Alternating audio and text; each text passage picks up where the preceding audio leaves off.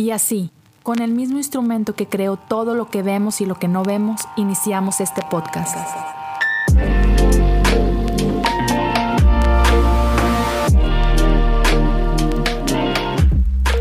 Bienvenidos a Cosas Comunes. Gracias por acompañarme en un episodio más de Cosas Comunes. Ya estamos en el 187. Y antes de entrar al episodio como tal, quiero darte unos avisos y darte las gracias. Ah, por causa de tu apoyo, el, proyecto del que te hablé el episodio pasado de la página web ya es una realidad. Puedes ir ya a leolozanohu.com y ya puedes tener acceso a los diferentes podcasts que tengo, puedes tener acceso a los videos, a los clips, a, todo el contenido que, se está generando. Y, mi deseo, es, este, es, este es apenas el inicio, no sé hasta dónde puede llegar, pero, pero créeme que si, si me has seguido por un tiempo, sabes que siempre estoy pensando en cosas nuevas, entonces estoy emocionado de lo que puede llegar a suceder uh, con el website. Entonces, ya te invito a que lo sigas, que por ahí lo, lo agregues en tus, en tus páginas, en tus bookmarks. Y ya, gracias a todos los que apoyan. Um, también está, está esto en formato video. Lo puedes accesar en youtube.com, diagonal Leo Lozano. Uh, está también en Facebook, también por ahí la página. Entonces ya te invito a participar, te invito a suscribirte, a, seguirlo y a compartir, a compartir este, ya to, todo esto, ¿no? O sea, neta, me, me, han ayudado muchísimo, la comunidad ha estado creciendo bastante y eso es gracias a ti, es gracias a tu generosidad. Entonces, ya, gracias por tu apoyo, gracias por tu tiempo y ya te, te dejo eso. Si alguien quiere apoyar económicamente, lo puedes hacer en patreon.com diagonal cosas comunes.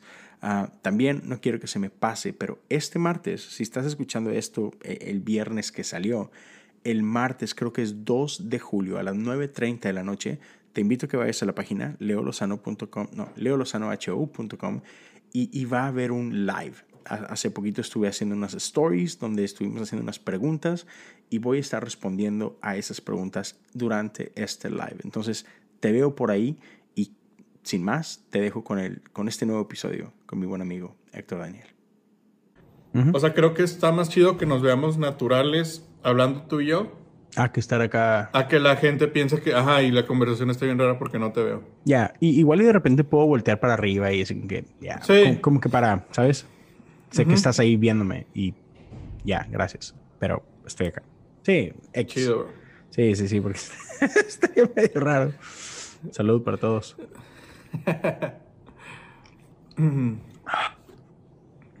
ok, entonces, leamos, ok. Chido, bro. Démosle. Ah. Ok. ok. Intro. Está pensando. Ya, luego hago un intro así como que. Acá. Aquí nomás platicamos. O esto puede ser el intro ya. Ya. Nunca sabe. hey, pero qué bueno que nos estás acompañando eh, el día de hoy. Obviamente, ya viste el, el título de este episodio y me imagino, no, bueno, pues que voy a poner tu nombre, vato. Entonces, sí, ya yeah. saben con quién estoy hablando. Mi buen amigo Héctor Daniel. Tienes nombre de telenovela, vato. Este, sí, la neta, sí. Y, y aquí estamos. Este, me, me, encanta platicar contigo, lo sabes. Este, por acá Igual. tenemos ya, ¿qué? Vato, como dos añitos más o menos. Este, sí, más, hablando un, un poquito más, yo creo. Sí, quizá un poquito más de dos años. Este, que nos conocemos, que hemos platicado, ya, incluso nos hemos visto en persona, abrazado. Y, man, te, te, te quiero muchísimo, te disfruto mucho. Igual, Así bro, que, para todos los que me están escuchando, uh, conmigo está aquí Héctor Daniel, mejor conocido por muchos como Memelas de Canán. Este, y dude, ya, yeah, ayer, bueno, para quienes están viendo esto, ya fue hace como una semana, tuviste una conversación con Koalo, que neta me gustó Ajá. un chorro. Este, Gracias, estuvo bro. muy chido. Y, pero, pero viendo, viendo ese live que te aventaste, me quedó claro, man, que la, la raza no te conoce.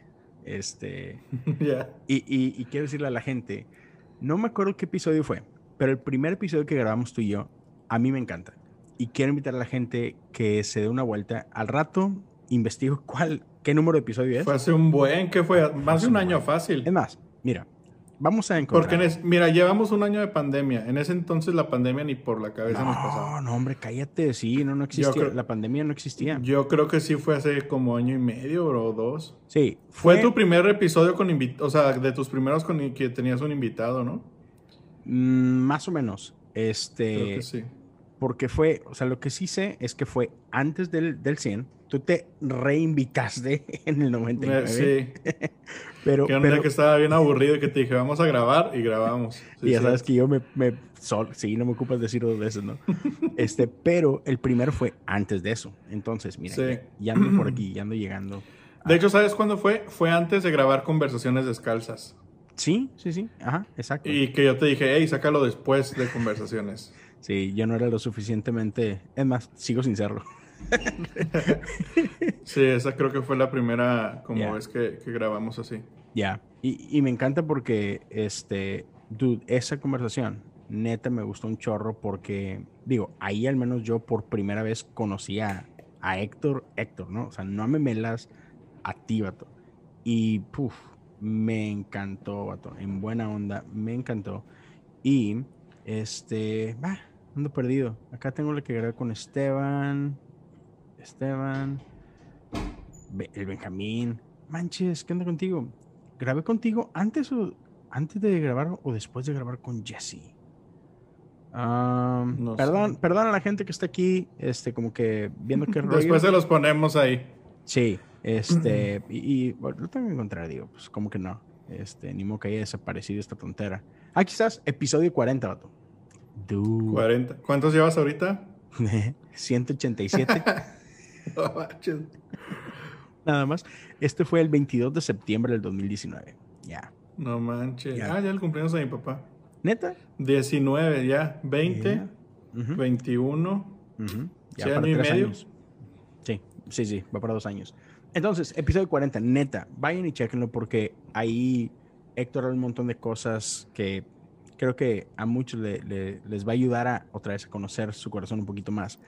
Pero hay otras cosas que, quisiera hablar contigo, Otto, porque otra vez, muchos te identifican simplemente como, ah, el vato de los memes.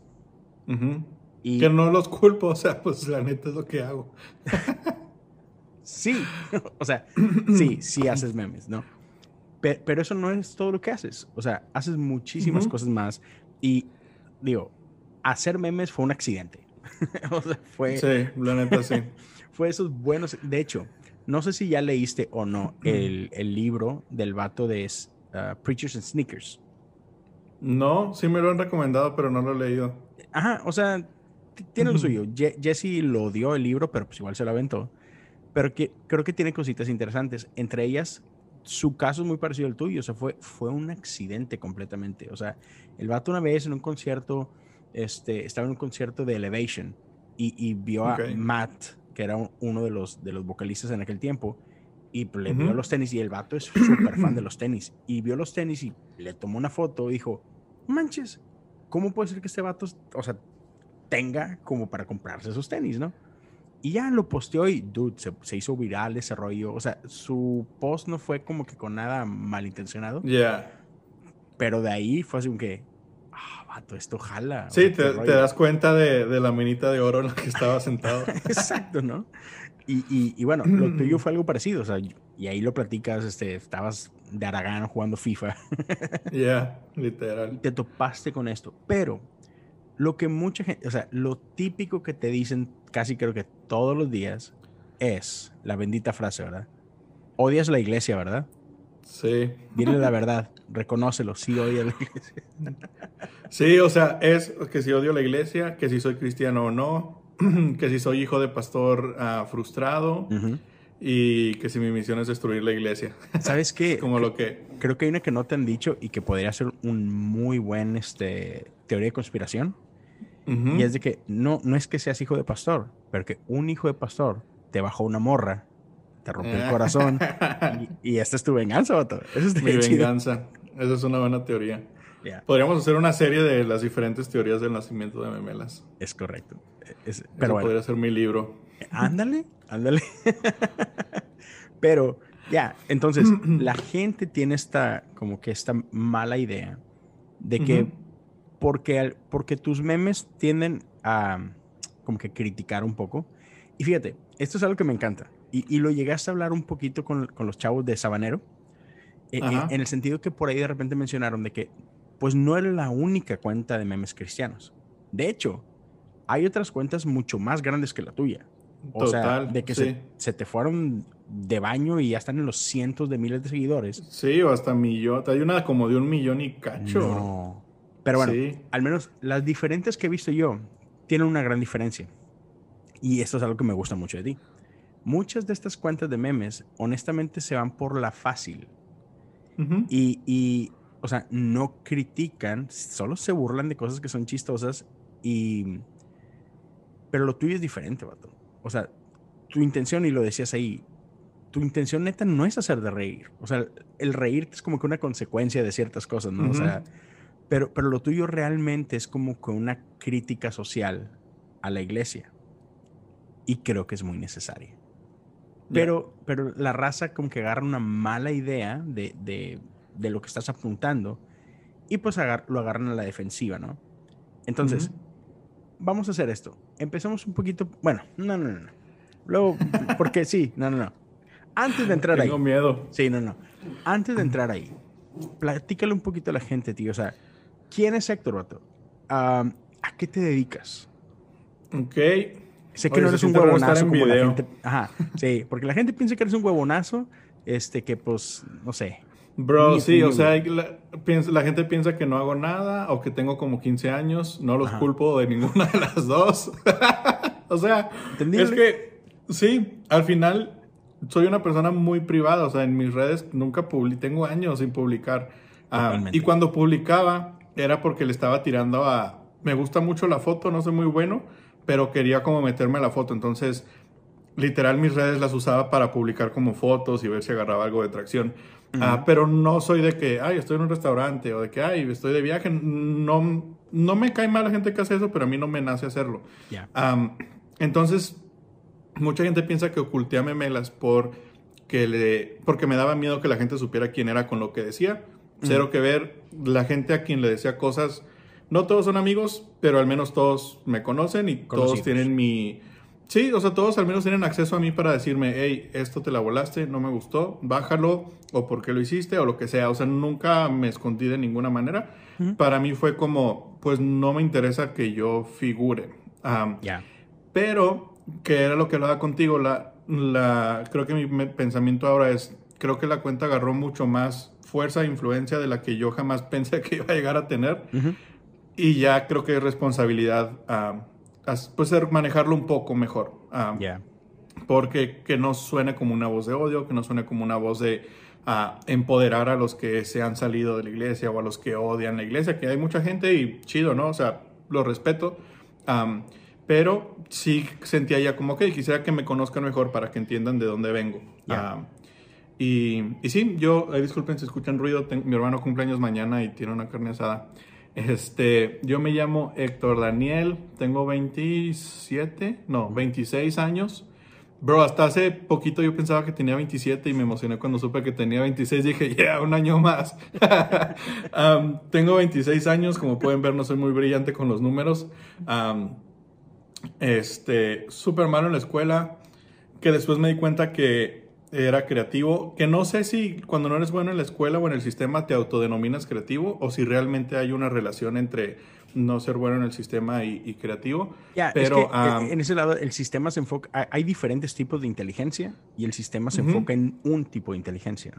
Entonces, ya. Que ahora a lo mejor a los Zetas les va a tocar más tipos de formatos de educación, pero a nosotros era... espero que sí. encuentra la, el problema y, justifica la respuesta. Yo era muy malo en eso. Entonces, malo en la escuela, bro. yo me di cuenta desde un principio y dije, nadie me va a dar trabajo. O sea, porque en México es mucho de dónde estudiaste y qué papel traes. Claro. Yo ahorita me caso en justo una semana. Este. Y con todo el tema civil me preguntan de qué, oye, ¿qué educación tienes? Y yo es de que literal tengo educación secundaria. o sea, para los que no son de México es como el noveno grado en Estados Unidos. O sea, ni siquiera high school. O sea, literal en México no puedo trabajar. 15 años. No puedo trabajar en un Oxxo, bro. O sea, no puedo ser. digo, sin menospreciar ningún trabajo, pero a lo que me refiero es un trabajo relativamente sencillo en el que yo no puedo trabajar porque no tengo certificado. Entonces, yo desde el principio supe, si quiero hacerle en la vida, pues tengo que buscarme mis maneras, ¿no? entonces, no me gusta denominarme empresario porque creo que aún al menos no tengo ese nivel o mis negocios no tienen ese nivel para decir, uy, sí, una empresa, pero sí me llamaría un emprendedor. Me gusta ahí estar buscando oportunidades de, de distintas maneras de, de, hacer dinero. No es que me obsesione hacer dinero, pero me gusta la manera de ver cómo puedes encontrar una oportunidad y, y, hacer que trabaje a tu favor. me caso en una semana, no lo puedo creer. Mi último fin de semana de soltero. de hecho, mi, vean, les voy a enseñar aquí, no sé, ah, no, puedes voltear la cámara, pero ah, estoy terminando mi último set de Lego que me encanta, ah, porque mi, mi, nos vamos a ir a vivir a Austin, vamos a vivir en una ciudad, en un depa relativamente... Todavía me duele eso, todavía me duele. la sí, la idea original era ir a, irnos a vivir a Houston y cuando fuimos a Houston dijimos, hey, pues vamos a Austin a visitar y ganó Austin. Así, bro, de la nadie, nunca habíamos pensado en irnos a Austin. Y nos cambió. Pero bueno, vamos a vivir en un depa relativamente pequeño. Entonces mi novia sí me dijo, nada de Legos ahí. Ah, entiendo, es la decisión más prudente y sabia. Entonces estoy armando el último para dejarlo aquí en casa de mi papá.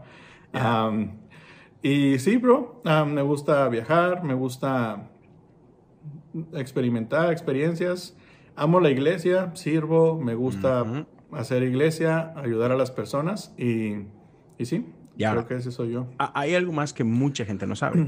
o sea, e, en un punto de tu vida te fuiste a estudiar a Hilson, Australia, ¿ok? ¿Cuántos años tenías cuando tomaste la decisión de irte a Hilson?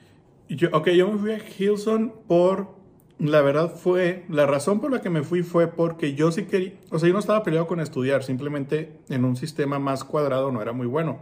Como yo no tenía prepa, no podía entrar a una universidad. Hilson es un diplomado, entonces no te piden papel de nada. Entonces la realidad, es porque yo llegué allá, digo, obviamente, como cristiano de cuna los admiraba, me encantaba. La idea de vivir en otro país sonaba increíble, ¿no? Pero realmente la razón por la que llegué a estudiar allá fue porque no necesitabas papel de nada. Entonces dije, pues suena como, como mi estilo.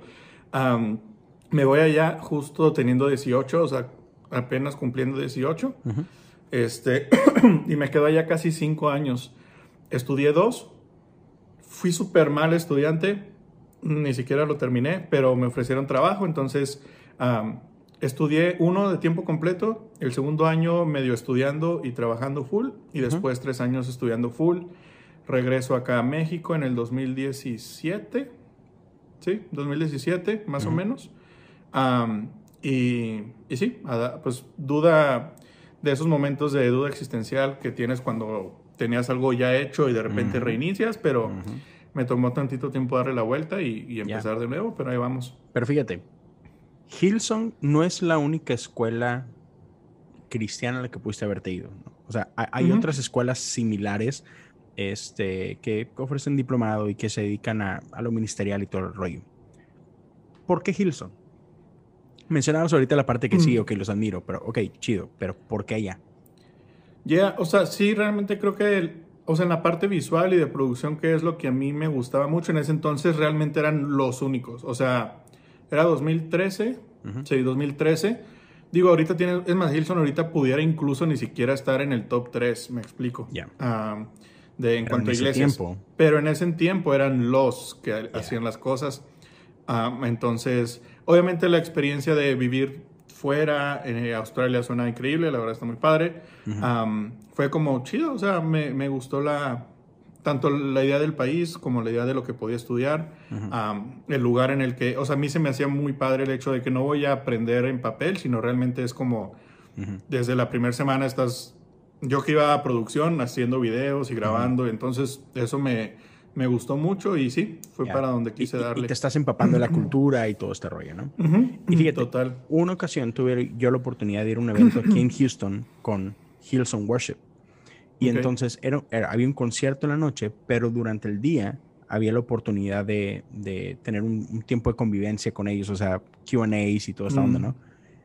y, en esa ocasión yo me acuerdo que le pregunto a Ben Fielding, que pues era, ah, si no me equivoco, el, director ¿no? de, de, Bethel Worship. Y, y, una de las preguntas que yo siempre he tenido, ¿no? o esta, no sé si llamarlo obsesión, es que hay iglesias que hoy son enormes, eh, llamémosle Hillsong, Elevation, ya sabes, ¿no? Más vida. Y ok, hoy los ves y son un monstruo, está impresionante, pero así no empezaron. O sea, casi todos, por lo regular, tienen inicios muy similares en el sentido de que, pues, en un cuartito, vato, o sea, no sé, tres familias, no sé, diez personas, una cosa así, ¿no? Y entonces mi curiosidad siempre ha sido, ¿cómo pasaste de eso al monstruo que eres hoy, ¿no? Y entonces yo recuerdo, yo le hago una pregunta por ese lado más o menos a, Ben y su respuesta fue la siguiente. Eh, en un sentido la entiendo y me gusta y por otro sentido medio la odio, la respuesta. pero él mencionaba de que es que excelencia atrae gente. Ya. Entonces, como que la, parte que me gusta es que es una realidad. O sea, sí, todo el mundo es atraído a algo excelente, ¿no? Lo que me cae gordo es de que, oh, o sea, simplificas demasiadas cosas, ¿no? Sí. que dame más carnita, o sea, dame, dame con que el, el beshi. Sí, o sea, como que piensas que te va a decir, ok, haz esto primero y después esto y ya. pero, pero, pero entiendo que no lo hagas porque es que no es una fórmula real que pueda replicar, ¿no? Porque es, es, muy, muy personal. O sea, cada, cada iglesia tiene ciertas cositas diferentes, ¿no? Y está bien, está bien, o sea, lo entiendo, ¿no? Pero, pero en ese sentido, o sea, me, me, da, me hace toda la lógica del mundo el que tú te hayas ido para allá. Porque, como bien lo decías, en ese momento era la iglesia. O sea, era la iglesia que vino a, a irrumpir todo, todos los modelos, este, hacer las cosas diferentes y por eso hoy es lo que son, ¿no? Porque se atrevieron a hacer todas estas cosas, ¿no? Y, y eso para mí es importante y relevante traerlo ahorita en la conversación porque me habla mucho de quién tú eres y de tu crítica, que es lo que mucha gente como que no alcanza a entender y se quedan con, con la fácil de que, ah, odias la iglesia. Y al menos desde mi, mi perspectiva y por lo que he platicado contigo, y me encantaría que ahorita profundices en esto. una, no, no odias la iglesia, digo, sirve de tiempo completo. Yo conozco tu corazón y sé todo lo que, lo que aportas a la iglesia y las cosas que haces y cómo das de tu tiempo y de tus recursos y todo. O sea, eres una persona que neta ama a, su iglesia y lo demuestras, ¿no? O sea, le, das de tu tiempo, de tu esfuerzo, de tus dones, de tu dinero. O sea, es todo el paquete, ¿no? Pero e, es porque amas tanto la iglesia, tienes eh, el deseo de que la iglesia haga lo, que tiene como misión, ¿no? O sea, y, yo siento que a veces hasta te, te duele que, que, desperdiciemos tantas oportunidades, ¿no? O te duele así como que, oh, man, es que podríamos hacer tanto si tan solo como que le cambiáramos esto. Y es algo tan sencillo. Y, y creo que va por ahí, ¿no? Entonces me encantaría escuchar tu corazón y de tus propias palabras un poquito más de esto. Sí, total, bro. O sea, Mira, siéndote muy honesto, y lo he, lo he, ¿qué estás tomando, Leo? Que ahora que, que, la gente puede ver lo que está pasando, quiero que les enseñes, eh, según eso es café. sí, o sea, técnicamente hablando. tiene café. Tiene café. Es como los, los vapes que dicen, tiene tabaco, sí, es como .05, pero tiene, bueno, eso técnicamente es un ah. café. Pero bueno, es que esta tintera, o sea, es un cold brew, o sea, sí es café. Y, y de hecho, yo lo lleno de café de hasta aquí. Y después le echo un chorrito de, de creamer, de un creamer que, de hazelnut, algo así, o no me acuerdo, de Starbucks. y luego, como niño chiquito, de, ese chocolate que haga la plaza si sale así el chorrito. Y pues, sí, es esta bebida extremadamente nutritiva. Ah, pura nutrición. Oye, pero sí, te decía, siendo muy vulnerable, la verdad sí es como una especie, o sea, a veces está feo. Mira, es como cuando alguien sabe mucho de, de música mm. o alguien sabe mucho de video, okay. que escucha una canción o ve una película y tú dices, o sea, tú como mortal dices, ay, qué chida está, ¿no? Y el compa, no, mira, esa toma estuvo mal, acá ah. cortaron raro y y esa gente realmente sufre porque es como yo quisiera a veces disfrutarlo. Yo a veces sí sufro un poco porque siempre estoy viendo qué, puede ser mejor. Mm. En todo, no solo en la iglesia. O sea, yo voy a un restaurante y, chale, nadie me dijo nada en la entrada, ve el menú, ve la luz, ve... Entonces, pero no lo haces por, al menos yo, no lo hago como por creerme mejor, no lo hago porque piense que lo sé todo, simplemente es como me gusta o mi mente siempre está pensando cómo pueden ser mejor las cosas en todo, no solamente en la iglesia, sino en todo lo que hago. Entonces, y aprendí a vivir de eso, o sea, aprendí que realmente el mundo, hablando de todo lo que existe, necesita gente así. Ah, entonces, realmente lo que yo hago con memelas es eso, o sea, no está mal cuestionar, no te hace mm, peor el hecho de que cuestiones y veas oportunidad, pero lo que yo siempre he pensado es, si tú tienes la capacidad de ah, hacer algo por alguien o por alguna situación, se vuelve tu responsabilidad. Mm. Ah, entonces, o sea, es como, ah, me molesta que la basura esté llena, bueno, es mi responsabilidad ver, pues agarro la bolsa y la cierro y me la llevo, ¿me explico? O pero no me quejo de, ay, la basura está llena, ¿por qué nadie hace nada? Entonces, es como una mezcla de decir, ok, si siento responsabilidad por eso, entonces también debo tomar acción en cuanto a eso, no solamente quejarme, y creo que es como una línea muy delgada, me explico, porque puedes caer en la amargura de que no, es que en la iglesia hace calor y el aire no lo prenden, y mira, la alabanza dura un choro, o puedes decir, hey, ¿por qué no hay aire? A lo mejor, es que gasta mucha luz, bueno, vamos, me explico y buscar como una solución a claro. por qué no hay aire acondicionado. Yo, yo quería hacer una encuesta del otro en Memel hace cuánta, cuánta gente no iría a una iglesia que no tiene aire acondicionado en un lugar donde hace calor, porque son detalles, y lo hablaba Coalo en el live que hicimos, que él decía, la, cuando no hay excelencia hay distracción. Totalmente. Entonces, bro, qué feo estar en un lugar que hace calor o qué feo estar en un lugar donde hay ruido en vez de que suene bien, me explico.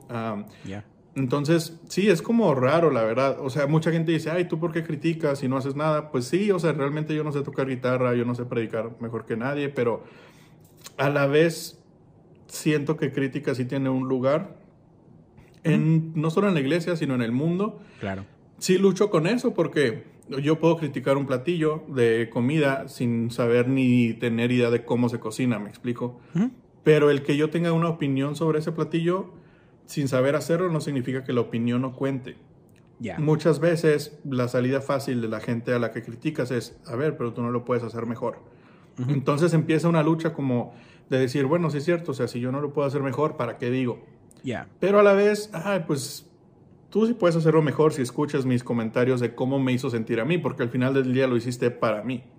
Entonces, no sé, es como una mezcla entre no lo hago con mala intención, puede cruzarse como con mala intención muy fácil, puede cruzarse con amargura muy fácil, puede lastimar muy fácil, entonces es como una línea muy delgada. O sea, yo siempre digo que, que, baila, que bailo sobre la, línea, me explico. sí. Pero a la vez creo que es necesario y, y, hay que hacerlo. Alguien tiene que hacerlo. A, a, mí esta es la parte donde, y, y, me encanta hablar de este tema y digo, tenemos un amigo en común. Saludos a mi buen Andrés donde siempre nos estamos peleando todo el tiempo, ¿verdad? Y, él, igual es una persona súper crítica de, de, iglesia, de sistemas y de todo eso, ¿no? Y, y, yo tengo opiniones muy fuertes al respecto de crítica. Y, yo sí, o sea, estoy de acuerdo que sí hay un lugar, sí hay un espacio para la crítica, tiene que ser bienvenida. Porque, pues, señala cosas, ¿no? Que tienen que ser señaladas. Mi problema es cuando gente cree que criticar es suficiente, de que no, pues ese, ese es mi lugar, o sea, lo mío es más criticar Así como que, ah, mm, no, o sea, yo no acepto eso. Porque si no estás dispuesto a, tener parte en la solución, entonces mejor cállate. O sea, porque... Y, y, no quiere decir que tú lo tengas que hacer, pero al menos sí estás dispuesto a formar parte de la solución en algún sentido. ¿Sí me explico? O sea, porque eh, en el caso de nuestro amigo siempre es de que, ah, es que ustedes lo que quieren es que yo me sea pastor. Es como que, no, dude, nadie te está pidiendo que seas pastor. Pero, por ejemplo, tú, Memelas, Héctor, eh, no, no solamente señalas de que, ah, esto es un problema, ¿no? No, tú, tú, tú, en tu vida real, o sea, más allá de, que, de la cuenta de memes, tú sí eres de que, hey, ¿sabes qué? Podríamos hacerlo así. O sea, cuando tú, cuando tú, Héctor, señalas algo, es porque en tu cabecita ya estás pensando en dos, tres opciones diferentes que pudiéramos intentar que a lo mejor nos acercan a lo ideal. Pueden funcionar o no. y que en realidad por eso es que quiero quitarle la máscara a Memelas. O sea, porque es como, ah, entiendo que es raro escuchar a alguien que critica, critica, critica, y, y, quiero presentarme como alguien que, hey, o sea, realmente estoy aquí porque quiero, lo que veo, siento responsabilidad de que podamos no cambiarlo necesariamente, no que yo te diga, contrátame y te hago el mundo mejor, o sea, para nada, pero creo que perspectiva, escuchar perspectiva de otra gente es necesaria. Y, al final humanizar memelas creo que es el paso correcto a de acuerdo. que la gente perciba lo que realmente hay, hay detrás de mí. Y, y sí, o sea, creo que más que la crítica es cuando te sientes incómodo, entonces hay algo que puedes hacer sobre eso. Y, y lo, lo, tomamos por hecho, pero yo siempre doy el ejemplo. O sea, hay alguien que le dio flojera levantarse del sillón a cambiarle el canal de la tele. Y dijo, debe haber una mejor manera de hacer esto e inventó el control remoto. ¿Me explico? O sea, hay alguien que dijo, bro, sentarse en esta tabla de madera o de metal es horrible y se te calientan las pompas, está horrible. Y alguien hizo una silla con colchón. O sea, la incomodidad con propuesta transforma, me explico. Es, sí, te puedes quejar, pero si tú acompañas tu queja con, oye, esto no me gusta, podríamos hacer esto, me explico. Poniendo el ejemplo de tu café, hey, no me gusta el café solo, podríamos ponerle estas cosas y me gusta. Chido, me explico. Ah, entonces, creo que, creo que es lo que a mí me gusta hacer. Obviamente con un meme es súper complejo que la gente entienda eso. Nunca me importó tanto, pero al estar tomando como que tracción, cierta influencia, si se llama así, dije, ok, quizás es una buena oportunidad para empezar a darle la vuelta a esto, me explico. al, No es lo mismo que llegue alguien y te diga, hey Leo, ¿por qué haces esto? A que te diga, hey bro, vi que hiciste esto. Ok, ¿qué te parece si le pones atención? Porque creo que hay gente a la que no le parece, etcétera. Entonces, creo que esta perspectiva o esta idea de lo que quiero hacer de al menos humanizar un poco más me puede dar esa, esa, pues ese apoyo a que mi argumento se... Realmente lo que busco es que lo que diga se tome como algo constructivo y no como, ah, este compa odia a la iglesia y por eso lo dice. Claro. Ah, porque cuestionar no significa que no ames o que no te guste donde estás. Y creo que es parte de la cultura cristiana con la que batallamos un poco. Totalmente. Y, es que, por ejemplo, creo que es ahí donde sí, sí, o sea, sí puede, y lo, lo, acabamos de discutir, ¿no? O sea, sí puedes criticar sin propósito, o sea, porque ah, nada más quiero señalar lo que está mal, ¿no? Pero otra vez, cuando no hay propuestas, cuando, cuando no es, hey, quiero, quiero hacer esto contigo, o sea, no nada más te quiero decir que está mal, déjame te explico el por qué creo que está mal y cómo lo podemos mejorar todo eso. Otra vez, trae un valor impresionante. Este, pero, y, parte de esto, que para mí es bien, bien, bien importante, es que la gente entienda el, el por qué. Y yo siempre he luchado con esto. hay cosas que a nivel secular, o sea, a nivel mundo, las vemos y decimos, ya, tiene todo sentido, es, aceptable, ¿no? Pero a nivel iglesia decimos, ah, eso no importa. Te voy a dar un ejemplo. Yo, yo crecí en los 80, yo soy, yo soy del 80, entonces cuando, cuando yo eh, tenía, no sé, entre los 16 años a los 20 tantos, o sea, Luis Miguel, Alejandro Sanz eran el rey del mundo, ¿no? Musicalmente hablando, en México, wow, estos vatos, ¿no? Y yo desde los 16 estoy involucrado en la alabanza, ¿no? Y entonces todos mis amigos y yo amábamos ver videos de los conciertos, ¿no? O sea, los DVDs o la fregada, ¿no? Y, nos podemos pasar horas viendo el último concierto de Luis Miguel o el concierto de Alejandro Sanz. Y vato, lo desmenuzábamos, o sea, como, músicos que éramos, tú ve lo que hizo la guitarra aquí, ve el bajo ya, ve la, la producción, o sea, lo veíamos todos y era de que se nos caía la quijada, de que, wow, no manches, esto está increíble, qué perro. Pero si un día a mí se me ocurría en la iglesia, en el grupo alabanza y todo, de repente como que, oye, esto, oye, no, aquello, pon la atención aquí. Ay, vato, ah, eso, es vanagloria, vato, ¿te gusta, te gusta el show? Es un que, no, me gusta hacerlo bien. No, pero te crees tú que, que, no sé qué y que esto y que aquello. Así que, ok, ¿por qué si está bien y por qué admiramos y por qué aplaudimos que Alejandro Sanz haga esto o que aquel haga aquello otro, pero en la iglesia no tiene lugar? O si de repente, no sé, artistas cristianos empezaban a hacerlo en aquellos años, un Marcos Witt, un Jesús de Romero, Danilo, etcétera, en aquellos años empezaron a hacer cosas como que bien hechas, igual la gente los tachaba de artistas, ¿verdad? No, no, salmistas, que es como le gusta decir, no, esos son artistas. no, o sea, son gente que quiere hacer las cosas bien. Y, y creo que es importante porque muchas veces en la iglesia tendemos a ser bien conformistas y eso es mucho, muy peligroso. Y, porque como que llegas a este ciclo negativo, una espiral negativa, que cada vez haciendo, vas haciendo las cosas o más chafas o esto y lo otro, y como que, dude, ¿por qué la iglesia tiene que ser un, un museo o, o, un, no sé, una sala de trofeo para la mediocridad, no? Total. que ¿Por qué? Te lo voy a decir así, tú eres el pastor, puedes teológicamente arreglar todo lo que rompa con mi, con mi statement, pero yo voy a decir que el, el problema es que pensamos que Jesús es suficiente, bro, y la neta es que no. Ve, nos encanta cuando alguien dice, ve, llegó destrozado a la iglesia, se iba a suicidar el lunes y el domingo fue a la iglesia y ya conoce a Jesús y es como, ok, muy, o sea, qué padre, pero no te hace ruido que alguien fue a la iglesia literal porque se quería morir. O sea, alguien literal iba a quitarse la vida el lunes y su último recurso fue la iglesia. O sea, ese compa ya había pasado por muchísimas cosas, por muchísimas opciones y él dijo, a ver, pues si ya mañana no voy a estar, pues vamos a darle una última oportunidad y nos emociona y es porque no fuimos su primera opción. Mm, Pensamos que mm. Jesús es suficiente. Cuando alguien quiere, o sea, qué chido que alguien llegue a la iglesia porque quiere conocer amigos y porque le llama la atención lo que se hace y que por consecuencia conozca a Jesús, creo que necesitamos sentirnos cómodos con eso. ¿Me explico?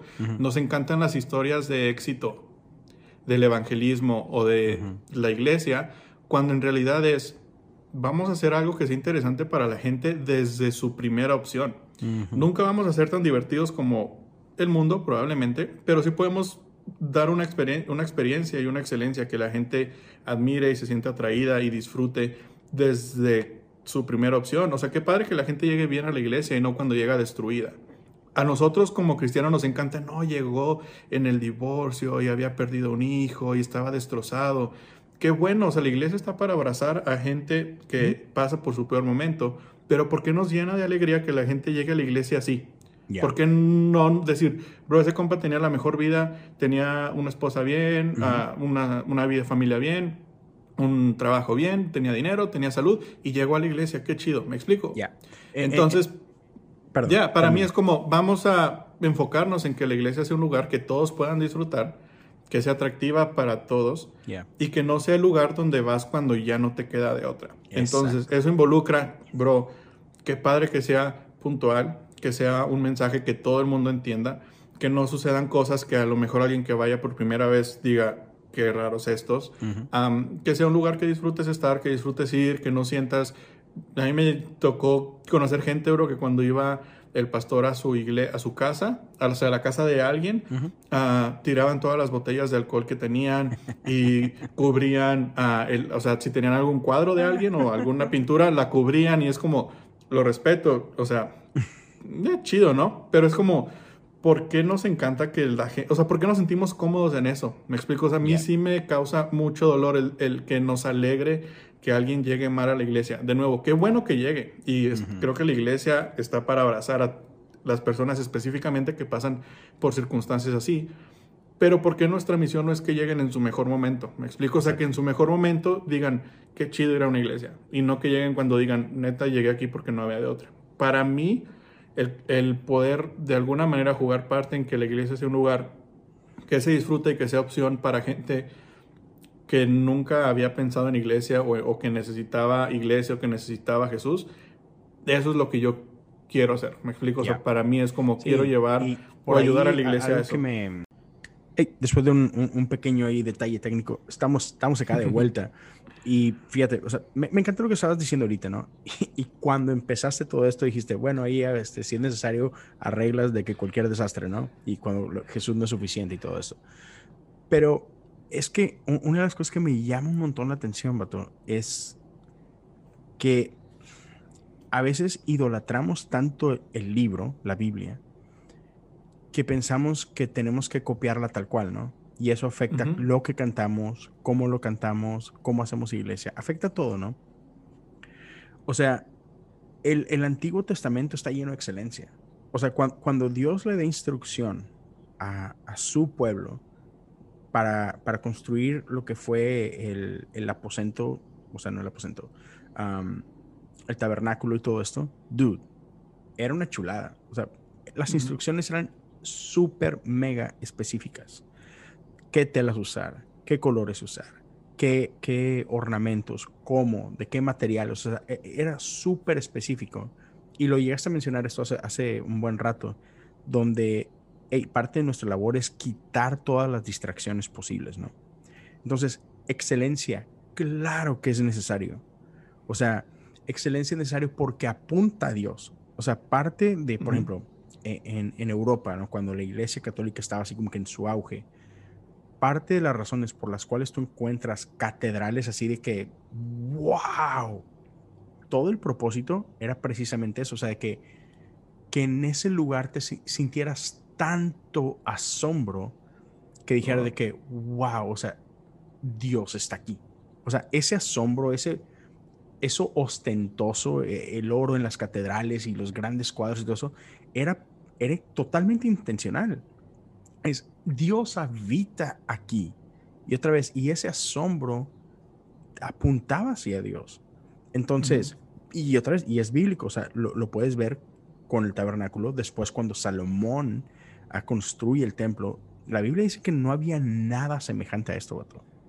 Entonces, ya quitémonos esta idea de que cristianos tenemos que ser pobretones y tenemos que hacer las cosas, pues, pues ahí es para la gloria y Dios conoce mi corazón. Sí, para Dios. o sea, e, esas, o sea, entiendo, mira, también, o sea, eh, tenemos que ser justos y tenemos, y aquí es donde entra toda esta parte donde ya, e, e, en un pueblito donde hay mil habitantes y donde el, el salario promedio es de cinco pesos al día, vato, no, no, no esperes que haya clima y eso y lo otro, ¿no? Total. Entonces, pero, pero parte de lo que me encanta de la Biblia es que en muchas ocasiones Jesús deja claro, ah, por ejemplo, hay una historia que cuenta Jesús acerca de una viuda que tú da unas pesetitas, o sea, no era nada, pero era todo lo que ella tenía. Y, valía, más, valía más eso que los hombres de dinero que sí le echaban billetes, ¿no? Entonces, eso es lo que me encanta de Dios, o sea, que no, no es cuánto, no es, pero es yo te voy a dar lo mejor de lo que tengo. Y eso es suficiente, ¿no? Entonces, no, no, no, es el que si hay clima, que si hay pantallas LED o es el otro, no es. Yo te voy a dar excelencia con lo que tengo, como se ve en mi contexto, pero, pero, pero sí hay que buscar esa excelencia, ¿no? Otra vez, hay que contextualizarla, pero excelencia es buena y es bíblica. Y la otra parte que me, que me llama muchísimo y que veo que es mucho de las veces, de las cosas que a veces criticas, es que así como que, hey, si nos damos cuenta que, que, estamos siendo muy nicho, o sea, las cosas que decimos, cómo las decimos, cómo las presentamos, tienen, tienen, tienen sentido solamente aquí. Si las llevas al mundo real, carecen de sentido completamente. Y ese es un gran problema. Porque ya, o sea, se supone que tenemos que hacer cosas para que, para que el mundo conozca a Jesús, para, que, para que todos puedan, ¿sabes?, ser conectados con Él. Sin embargo, si desde el lenguaje que usamos la gente dice como que, ah, eso está muy raro, vato, no, gracias. o desde cómo llegamos vestidos a este lugar, es como que esto me da como que miedito, no, gracias. Dude, ¿qué estamos haciendo? ¿Sí me explico? Entonces, sí es importante, o sea, hacer las cosas de cierta manera sí es importante. Y esto no quiere decir que todos tienen que usar Chelsea boots y todo el mundo tiene que usar eh, chamarras de, de No, no, no, no, no. Pero otra vez, en tu contexto, o sea, así como que deja de voltear tu iglesia y ve a tu secundaria, ve a tu prepa, ve a, tu, a la universidad de, tu, de, ahí de tu ciudad y es, ok, ¿cómo se ve la gente de aquí? Así se debe ver tu iglesia. Ya, yo siempre, o sea, mi, mi filtro siempre es ¿cómo me sentiría, o sea, estando en un servicio, mi filtro siempre es, ¿cómo me sentiría yo ahorita si un amigo del trabajo o de la oficina o de la escuela estaría ahorita conmigo porque lo invité? Ya. Porque es muy fácil acostumbrarte a lo que tú estás, o sea, ya, no es normal que no es normal que gente dedique su domingo, mucha gente es su único día de descanso. y a veces es más trabajo que su trabajo, ¿me explico? Sí. Se nos vuelve normal y, y muchas cosas se vuelven normal porque desde nuestra perspectiva es lo normal, sobre todo si tu casa es cristiana. Creo que si eres el único en tu casa, a lo mejor los demás dicen, hey, ¿por qué haces esto? Y, y, te mantienen más en línea con lo que es normal y no. Pero cuando te desarrollas en, en el elemento cristiano, muchas cosas se vuelven muy normales. Y se nos olvida pensar en la gente para quien hacemos esto. Yo últimamente lo he dicho mucho y es dejemos de hacer las cosas para Dios, porque al final del día es, sí, o sea, pero si para mí mi misión final es hacer discípulos, creo que eso es lo más grande que puedo, o sea, ese es como mi, lo más grande que, mi, como se me fue la palabra, pero es lo más grande que puedo dejar aquí de mi trabajo que, que hice en la tierra es este compa ayudó a personas a conocer a Dios. Y cómo se ve eso, creo que es muy distinto a como lo pensamos. Me explico, o sea, pensamos que hacer un servicio que lleve cierto tipo de elementos o comportarnos de cierta manera es lo que realmente ah, va a causar un impacto, cuando en realidad es ser lo más normal posible, que la gente se sienta lo más cómoda posible cerca de ti y que la gente diga, oye, ese dude tiene algo quiero ser su amigo, quiero, no, nada de lo que él hace me va a incomodar hacer. Ya. Creo que para mí esa es mi misión principal de poder decir, qué chido que gente que me conoce diga, oye, si ese compa va a la iglesia, entonces debe ser muy normal ir a la iglesia. Ya. Y que no sea como, ay, es que creo que es cristiano, ¿eh? Ah, o sea, es raro, me explico. Ya. Y fíjate, yo, yo, yo te como que empujaría un poquito en, la frase que usaste ahorita de que, de no hacerlo para Dios, e, en ese sentido. O sea, entiendo lo que quieres decir el, el, problema es de qué es lo que hemos pretendido que significa eso.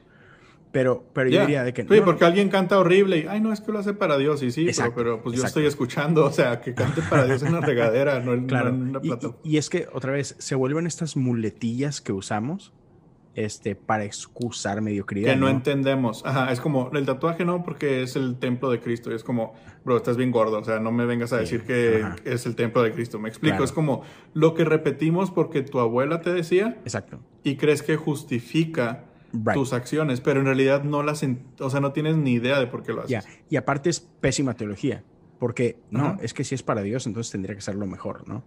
Este, y, y, yo lo que, lo que diría gente es de que no, no, no, o sea, hazlo como, como Dios lo haría. ¿En qué sentido? Y, esto es donde a veces hay desconexiones muy fuertes. O sea, hacemos cosas y, decimos que son para Dios. Y porque decimos que son para Dios, entonces no se parecen nada al mundo. Porque, otra vez, ah, me cae gordísimo, pero usamos estos, estos, estas frases que, que no son bíblicas y que no tienen nada de que pensamos que e, el mundo es malo, ¿sabes? Y así que, amén, Dios, que no estaba en ese mundo, Dios que, que tiene su trono en los cielos y todo, Él dejó todo eso y consideró eso como nada. Y vino a encarnarse, vino a vestirse de hombre y habitar entre nosotros. Él vino a hacerse como el mundo, no a imitar sus formas, pero vino aquí, ¿sabes? o sea, a veces usamos como cristianos estas frasecitas de que, no, no, es que nosotros no somos de este mundo y, y bla, bla, bla. Y así como que, y ese es el mundo al que Jesús vino. Y es el mundo por el cual murió, ¿sabes? Entonces, ya, dejemos esta, esta mentalidad de que, ah, es que el mundo es sucio, el mundo es cochino. Ah, si, si es así, ¿por qué vino a morir por él entonces, no? No, el mundo es valioso, el mundo es hermoso. Él lo creó y él dijo que era bueno. Ahora, ¿hay corrupción en el mundo? Sí, totalmente. sí, en la iglesia también, la neta, o sea. E, exacto, sí. Pero, pero otra vez, o sea, creo que... Ahora, no, no lo digo con odio, solo lo digo como realidad. Eh, es, aquí donde a lo mejor me cruzo como alguien que odia la iglesia, pero es como, no lo digo con odio y te lo voy a explicar ahorita como para que sirva como ejemplo de mis comentarios. Es no lo digo con odio, lo digo porque si le tienes miedo a la corrupción del mundo para hacer ciertas cosas, en la iglesia está igual o peor. Entonces, ¿por qué te va a dar miedo? Me explico. Entonces, como aquí allá hay eso, pues vamos a abrazarlo, porque como cristianos nos encanta, bro, y eso no lo entiendo primero, antes de abrazar algo, nos encanta saber si es bueno o malo. Y después de eso decidimos si es posible o no. O sea, la obsesión de, y me encantó lo que hablabas acerca de la comunidad LG, no lo quiero decir mal, pero uh, sí. Que sea, o sea, realmente que tú decías, no es meterme en tema de si está bien o mal, mi tema es por qué nos obsesiona saber si está bien o mal. Y eso es lo que creo que nos suceden demasiadas cosas. Yo me acuerdo cuando salió Harry Potter, puta, bro, era un tema. ¿Lo puedo leer? ¿No lo puedo leer? O sea, ¿por qué nos obsesiona catalogar algo como bueno antes de poder hacerlo? Ya. En vez de, digo, obviamente hay cosas que no debes hacer, ¿no? Pero a lo que voy es, ¿por qué nos obsesiona el que solo podamos estar, estar cerca de lo bueno? Ya. O sea, nuestra obsesión por, ah, es que esto es bueno, entonces sí, es que sabes que eso no. Entiendo, hay cosas que que son malas. Y claro, o sea, seamos también inteligentes y conscientes. Pero, bro, hay niños que no vieron, hay niños que no tenían tazos, bro, de los que te salen las papitas porque decían que se salían los Pokémones de ahí. Pues hay gente que creció sin ver Barney. Yep. Chido, lo respeto a cada quien. Pero ¿por qué nos obsesiona el tema de catalogar lo que es bueno y lo que es malo antes de poder abrazarlo cuando yo no sé mucho de Biblia, la neta, pero pues Jesús, las historias que he escuchado no es como que decía, ¿ese compa es bueno o no? Para saber si lo curo. Es como que, Ajá, exacto. dale, bro, me explico. O sea, y Jesús, o sea, hace poco me contaron la historia, yo no sabía que le escupió a un ciego en los ojos. Oh, es como, qué jefe, bro. O sea, le podía sobar, le podía soplar y el compa le escupió. No sé por qué, o sea, no decía yo, digo, a lo mejor al ciego le dijeron, no, te echó agua. ¿Sabes? O sea, a lo mejor el ciego ni se enteró, pero. No, no, pero Pero digo, qué jefe. O sea, a, mí me, a, mí me, encanta. Esa historia me encanta. reverencia, no pasa nada, está chido. No, pero fíjate eso. Eh, estuvo, estuvo curadísimo porque, o sea, dice la Biblia que Jesús escupió sobre la tierra para hacer lodo. Okay. ah, yo pensé que literal de que. No, no le escupió en la cara. No, no, no. Pero escupió en la tierra para hacer lodo. ¿Cuánta saliva te gusta que haya escupido para hacer lodo, vato? Sí, bro. O sea, ¿estás de acuerdo que no fue un... O sea, ¿te imaginas el juntar la saliva y el, el Además, el compa, el compa hizo agua en, vino. O sea, podría haber hecho tierra en lodo. Sí. Pero, pero o imagínate, el vato estaba ciego, no estaba sordo. El vato escuchó la escupida, vato. O sea, no es como que. ¡Qué asco! Pero bueno, fíjate, ahorita no, no quiero aprovechar lo que dijiste Harry Potter. Porque es, ese es un claro ejemplo de, cómo a veces como iglesia perdemos el punto completamente, ¿no? Mm, o sea, Harry Potter fue criticado, fue satanizado por un montón de años, ¿sabes? la escritora de Harry Potter es cristiana. No sé, hay muchos que no saben eso. Ella es cristiana. Yo no sabía. Ya, es cristiana. De hecho, y, una, una, ocasión, en, en, una de las pocas creo que la única entrevista donde ella menciona su fe, la persona que lo entrevistó fue de que, ¿what? ¿Por qué no dijiste nada? O sea, las iglesias en el mundo entero te, te crucificaron. O sea, si hubieras dicho, eh, yo, yo, yo, creo en Jesús, así como que hubiera sido todavía más éxito de venta. Y ella de que, ah, no, si, si yo revelo eso de mí, hubiera sido como un no-brainer la historia de Harry Potter, de que, ah, ya sé para dónde vas. Porque en, en la historia de Harry Potter están escondidas, y esa es la clave, están escondidas cosas bíblicas, realidades bíblicas. Ya, incluso en, creo que en la tumba de los papás de Harry ah, hay, una inscripción que es un pasaje bíblico, y creo que también en la tumba de Dumbledore. E, y, otra vez, o sea, todo este rollo de, de, Harry Potter, o sea, el bien contra el mal, todo esto es, come on, ¿en serio? Yeah. Pero ay no, es que le hacen cositas de magia y, otra vez satanizamos cosas de que, dude, come on.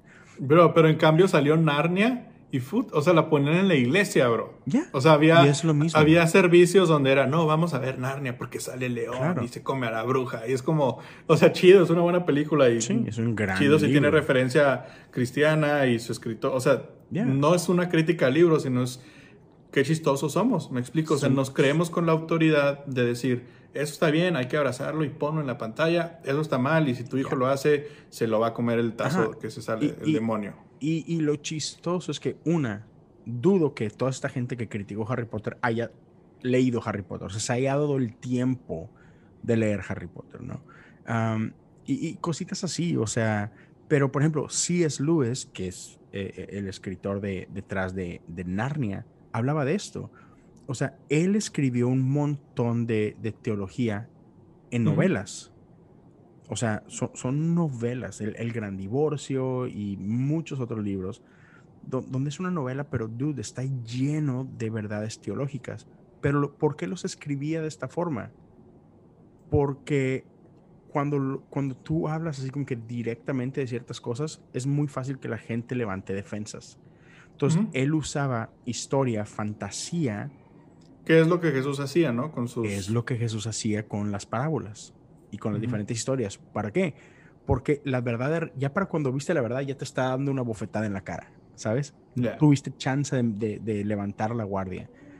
Y, y, eso lo vemos por todos lados, pero como una, hay muchos cristianos bien huevones que no leen nada, que nunca han leído, ni siquiera leen la Biblia, pero pues la escuchan el domingo y, y, y, pero se sienten con autoridad de juzgar y criticar y, y el gran problema es eso, o sea, que tendemos a repetir cosas que hemos oído por generaciones que no tenemos idea de dónde vienen, pero asumimos que son bíblicas y asumimos que están correctas y con eso nos quedamos, ¿no? Ya, sí, o sea, no sentimos la capa que podemos cuestionar. Ajá. ¿Y cuál es el gran problema con esto otra vez? Y, y por lo cual lo tenemos a colación. Es de que entonces hacemos servicios para nosotros, hacemos servicios para los cristianos.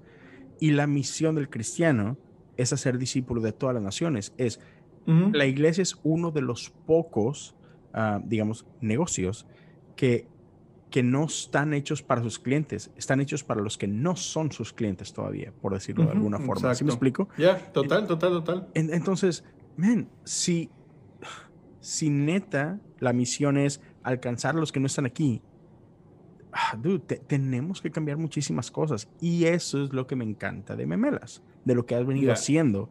Es eh, eh, eh, como que el, dedito apunta hacia eso. No es que odias la iglesia, no es de que, ay, este vato, o sea, no, es, es que neta quiero que alcancemos la misión.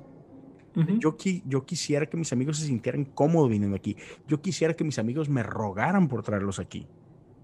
Como decías tú hace ratito, no nada más cuando están desesperados, no cuando ya es, ya lo intenté todo, nada más me falta esto. Así como que, maldita sea, ¿por qué tenemos que ser la última opción, verdad? Como decías ahorita. Y es, ya, entonces, amigos, amigas, sí hay cosas que tenemos que cambiar, porque si nuestras tradiciones se vuelven más importantes que la gente, tenemos un gran problema. Y eso es lo que en muchas iglesias estamos viviendo. No estamos dispuestos a como que a sacrificar estas vacas sagradas que tenemos porque siempre se ha hecho así. Es que siempre hemos usado este lenguaje. Es que, y si ve la vida de Jesús, Jesús vino a revolucionar eso. Por eso tenía gran problema la gente con él. Porque, porque él, él decía este tipo de cosas. Ah, es que ustedes han oído que fue dicho. Pero yo les digo y, venía a cambiar todos los paradigmas que tenían los, ah, los religiosos en su tiempo. Por eso fue tan problemático. Por eso lo crucificaron. Porque ellos decían, no, es que eso que tú estás haciendo, eso que tú estás diciendo, no puede ser de Dios, porque Dios siempre lo ha hecho de esta otra forma. ¿Sabes? Tenían estas ideas en su cabeza y Jesús no embonaba con esas cosas.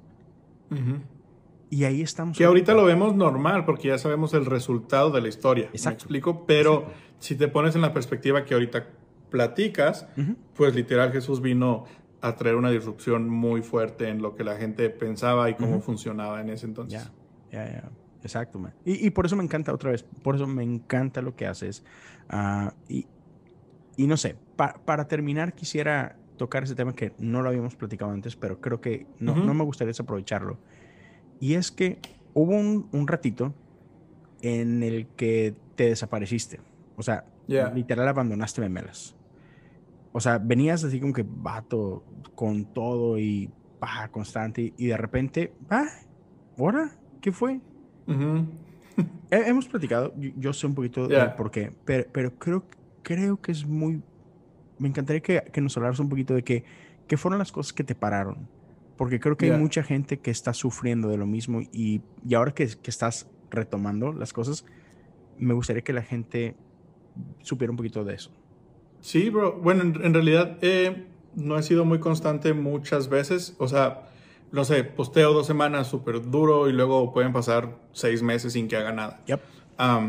creo que en parte es mi motivación, que mi motivación no es como, ah, quiero tener más followers y más likes, entonces quiero hacerlo todo el tiempo. he sido muy consciente de que mi prioridad pues realmente es mi trabajo y ahora que me caso pues poder generar lo mejor que pueda, ¿no? Pero también mucho fue, yo sentía que hacía más daño de lo que ayudaba. O sea, mi intención siempre fue divertirme. Y después dije, ok, si tengo una manera de pensar que puede ayudar, chido, la quiero aprovechar. Pero después empecé a sentir que destruía. Entonces fue como, ah, no sé. Ahí fue cuando decía, no, ya no voy a hacer nada porque, digo, por mejor intención que tengas y el resultado que ves que estás logrando no es el mejor, mm. pues no está chido, ¿no? O sea, salieron muchas cuentas. Creo que mi reverencia tiene un cierto nivel de... A veces sí me paso, la neta, pero a veces, la mayoría de las veces intento hacerlo de alguna manera que no se sienta tan como un ataque personal. Pero creo que hubo muchas cuentas que iniciaron y que ahora sentían que podían tirar odio muy duro. O sea, sí había cuentas de memes que salieron que la neta yo sí me sentía incómodo de ver lo que publicaban. Porque ya era un odio. Y yo dije, o sea, yo sentí, decía, qué feo que yo desperté eso. Me explico, o sea, qué feo que yo, por alguna razón, le di voz a gente que ahora ah, está atacando personalmente a pastores de manera muy fuerte. Entonces, ah, sí, fue un momento difícil porque decía, chido, o sea, digo, por menos que no me sea mi prioridad, ver el crecimiento de la cuenta y el impacto que tiene, la neta es chido, no lo quiero desaprovechar. Ah, de alguna manera soy de los que piensa que si algo bueno está sucediendo, pues es por, por alguna buena razón, me explico, y que hay que aprovecharlo. Pero sí, como que no sabía, espero que con este intento de humanizar un poco más todo pueda hacerlo, pero sí era la razón por la que desaparecía, como que sentía, ah, o sea, no sé, lo que hago a lo mejor no está trayendo... Nunca he querido traer un beneficio, pero de perdido tampoco traerle maldición a gente, me explico. Entonces, era algo ahí un poco complejo y, y poco a poco he ido trabajando en eso. Espero que esta vez que volví ahora sí sea la buena y la constante. Aunque me va a desaparecer en mi luna de miel, obviamente. Más te vale. este, y, sí, y espero que la gente entienda esa parte, no sé lo que acabas de decir, o sea, tu, tu intención no es esa. Tu, tu, intención no es restar, es sumar. O sea, desde tu trinchera, desde lo que desde lo que tú sabes, es e, este es mi granito de arena, ¿no? Esto es lo que espero, que, que, podamos construir una iglesia mejor. No, no, es que tengas las mejores ideas del mundo o la idea y que tengas así, pero es, hey, me gustaría aportar y solo para que lo consideren, ¿no? O sea, nada más ahí. Y, y, entonces ese, ese rollo, ¿no? Sí, o sea, no estoy obsesionado con edificar, que es muchos pensamientos que los cristianos tenemos. Me explico que me dicen, ah, es que tus memes no edifican. Pues sí, bro, o sea, no tiene, no se trata de que todo lo que consumas te edifica, que ni siquiera se por... Ningún humano que no es cristiano usa edificar, bro. Ya. Son de las palabras que solo los cristianos usamos. Ah, pero bueno, sí, entonces no me obsesiona no edificar, pero al menos no destruir o causar daño, me explico, como un punto neutro. Claro, y, y como, como lo llevó a decir Cualo en el live, ¿no? Es, hmm, me pusiste a pensar. Y, y es que es el punto. Eso es eso, es, eso. Y, y, y, creo que, o sea, es, amén. Todos, hey, raza, tú que normalmente checas memelas nada más por el morbo y que lo checas nada más para, para dejarle saber al mundo por qué estás en contra de memelas, porque hay muchos de estos. Quiero invitarte al siguiente. Antes de que respondas o, o, lo dejes un comentario en memelas de que de seguro odias a la iglesia, ¿verdad? antes, de que, antes de que le piques así como que enviar, baja tus defensas un ratito y nada más neta ponte a pensar así como que, hmm, ¿qué está queriendo decir? Porque es justo lo que hablaba Cualo, es, vato, cuando pones algo, neta me, me haces pensar un ratito de que podríamos hacerlo mejor o, neta sí me lo estoy bañando con esto y si, nos, si nuestra primera reacción no es la de ponerme a la defensiva, entonces podemos tener una conversación. Ya. ¿Qué es el punto? Y que muchas veces nuestra primera autodefensa cuando algo nos incomoda es bloquearnos, me explico. Literal, algunos, algunos me bloquean porque es su autodefensa, pero es, o sea, si pasamos al, ¿qué es lo que intento ahora que, ok, si te lo dice un compa que es un troll en línea y que nadie sabe quién es, ok, puede, entiendo por qué lo percibirías como un ataque. Pero si, como dices tú, ves más allá de tomarlo personal y decir, bro, sí es cierto, y después lo tomas para decir, ok, ¿qué podemos hacer para esto? Además tiene un buen de likes, bro. O sea, yo que tengo una agencia creativa, siempre le digo a los clientes, los likes no es para sentirte mejor, es porque te están diciendo algo. Si tú ves que la cuenta creció, si tú ves que ah, es, los memes tienen likes, tienen un chorro de comentarios donde la mayoría de la gente dice, jajaja, ja, ja, sí es cierto, y etiqueta amigos y dice, mira esto, y le responden, ay, sí es cierto, te está hablando de una realidad que está allá afuera.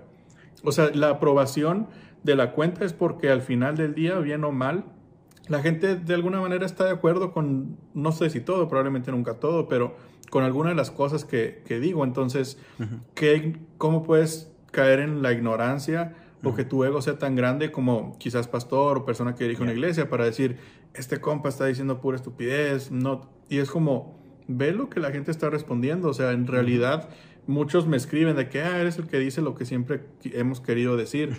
Eso es peligroso, bro, o sea, yo digo, qué triste. Y qué, triste. que cuando yo lo digo, la gente me bloquea. O los, realmente los únicos que me han bloqueado son pastores. Ah, que su reacción sea bloquearme en vez de decir, ok, si de cierta manera él está diciendo algo que es, no porque yo sea un genio ni porque nada, o sea, realmente es, tuvo la oportunidad de tener una plataforma donde dice algo que muchos piensan, vamos a escuchar, no a mí quizás, pero a decir, hey, ok, vamos a juntarnos con el grupo, hey, ¿qué piensan de esto? ¿Qué podemos hacer mejor? Pero cuando tu reacción es, lo voy a bloquear porque es un tonto, digo, chido que pienses eso de mí, pero probablemente sea al revés. Pero mira, ¿y, y qué diferente? ¿Qué hizo Cualo? O sea, Koalo vio tu post y fue así como que, hmm, te buscó. Digo, oye, dude, está interesante. ¿Cómo ves si platicamos de esto? Un adulto. Abrir la conversación, bro, es todo lo que quiero. Exacto. que se hable. No me importa tener la razón, pero al menos vamos a platicar. Exacto. O sea, así como que, hey, creo que todos podríamos avanzar más y mejor si nos abrimos a tener conversaciones. No tenemos que estar de acuerdo en todo. La Biblia no habla de eso. Unidad no es uniformidad. Yo sé que es un cliché, lo has oído antes. Es cierto. Uniformidad y unidad no son lo mismo. Podemos diferir. ¿Sabes qué? Así que ah, noticia de última hora. La iglesia en sus más de dos mil años de existencia no ha estado de acuerdo en muchísimas cosas. Y está bien, ¿sabes? Ah, hay, hay, hay calvinistas, hay arminianos, hay bautistas, hay pentecostales, somos diferentes, diferimos en muchas cosas y está bien, todos somos cristianos, somos parte de esta gran familia. O sea, no hay bronca, podemos no estar de acuerdo, pero en, unidad, en armonía, podemos, ok, ¿por qué piensas esto? ¿Por qué te, hizo, ¿qué te hizo comentar esto? Platiquemos un poquito. Y si lo hacemos y si hay respeto, dude, manches, podemos crecer un montón. Entonces, ya, mi, invitación a la raza es, hey, número uno, si ves un, meme que medio te cae o lo que sea, no te pongas a la defensiva, piénsalo tantito, según que tiene o no tiene, porque, ok, está bien, a lo mejor no tiene razón, a lo mejor en tu contexto no tiene razón, pero dale chance, así que nomás piénsala. Dos, o sea, incluso comentarios negativos, ah, o sea, ya, chido ver los likes y esto y lo otro, pero aún yo diría, si gente se está tomando el tiempo de dejarte un comentario negativo, es porque tiene tu atención. y es, eso es valioso. Entonces, y para mí por eso sí es importante, aún a la gente que está tirando hate y todo, es respondamos de cierta manera donde podamos abrir un diálogo, ¿no? Entonces, creo que es valioso. E, es más o menos lo que traté de decir en el, último episodio que grabé y todo, de que ah, hagamos eso, ¿no? Creo que es un buen ejercicio, ¿no? Tener este tipo de conversaciones. Y entonces, para terminar, yo invitaría a la raza hey, número uno, comenta, o sea, participa en, este diálogo, porque eso es, o sea, parte de lo chido de los memes es que están estos comentarios abajo donde, donde podemos darle cotorreo a este, rollo, ¿no? Pero a veces están más padres los comentarios que los memes. se ponen súper chido, ¿no? y, y así como que, hey, comparte, o sea, ah, yo, yo, yo sí quiero que, que, la cuenta de memelas crezca todavía más, porque creo que es muy valiosa y tiene mucho que aportar, así que, hey, raza, compártanlo. O sea, compartan los memes, compartan la cuenta, háblenle a sus amigos de, de, esto. Este, para mí es muy valioso. Eh, no sé si, si tú algún día vas a volver a retomar el podcast o no. Estaría con ganas. A mí, a mí me encantaría que lo hiciera. Gente, si quieren que, que Memelas retome el podcast, por favor, pónganle gorro, mándeles DM, este, postenle en los memes de que, dude, el podcast, el podcast, el podcast, y a ver si un día este vato nos hace caso después del Hice como cuatro episodios, bro. Sí, y ya, no manches. Cinco, creo, ya. Pero ya, igual, ya. ¿Y tú 186 o qué? 187 con este vato. No manches. y ya tengo agendado el 188, así que también ahí viene. No, tú ya tienes el 200, bro. Dude, la otra vez estaba haciendo cuentas con, con Jesse, con no sé quién más en Clubhouse. Hasta ahorita creo que andaba por ahí de 450 y tantos episodios en total de los diferentes podcasts. Sí, porque 180 y garra de cosas comunes. cosas comunes, nada más. No manches. O sea, tú en una semana grabas lo que yo he grabado en dos años. De hecho, sí. Sí. Literal. cinco, cuatro o cinco. Ah, pero, hey, gente, gracias por acompañarnos. Héctor, gracias, Dato, por, por estar aquí con nosotros. Este, ya, te, dejo con esto. Si, este episodio te gustó, ayúdanos a compartirlo. Compártelo en las redes de Héctor, este, en la de Memelas de Canán, ya, ya la conoces, ahí este, comparte esto en tus stories, compárteselo a gente que crees que le puede ayudar esta, esta cosa. Otra vez, arróbalo él, arróbame a mí, Leo Lozano HU. Este, te invito a seguirnos en redes sociales a, los dos. Yo sé que ya, ya casi todo el mundo sigue Héctor, a mí no, pues síganme los engachos. este, y ya, también eh, esto, es, si lo estás escuchando en Spotify o en Apple Podcast, una, no seas mala onda, dale follow, dale subscribe, no seas gacho. Pero también, si alguien quiere verlo, esto va a estar en, en video en YouTube, en mi canal de YouTube, a Leo Lozano, si no me equivoco, nada más. Si nadie ve tus videos es porque pronuncias YouTube de una manera tan white que ni siquiera saben de qué estás hablando, bro. YouTube. no, o sea. YouTube. En YouTube. En el, en el ¿cómo dice el, el, YouTube? No, no, el, escorpión dorado, el, el tutú. este, sí, cáiganle a YouTube. Este, creo que Leo Lozano ahí va a estar en la descripción. También en Facebook, eh, también lo, lo, pueden ver por allá. Y ya, e, échenle la mano. Y sobre todo, mi Héctorito se, nos casa. Si alguien quiere aventarle un billetito, ahí. Cash App. Cáiganle al, Patreon de. Cáiganle al Patreon de Leo y le ponen ahí un comentario de que es para mí. Y ya el que él se reporte. Patreon.com, diagonal, cosas comunes. Y en el memo le ponen, es para, para el regalo de ya está, señores. Cuídense todos. Muchas gracias por escucharnos. Gracias, amigos. por vernos. Dios nos lo bendiga. Ahí estamos platicando.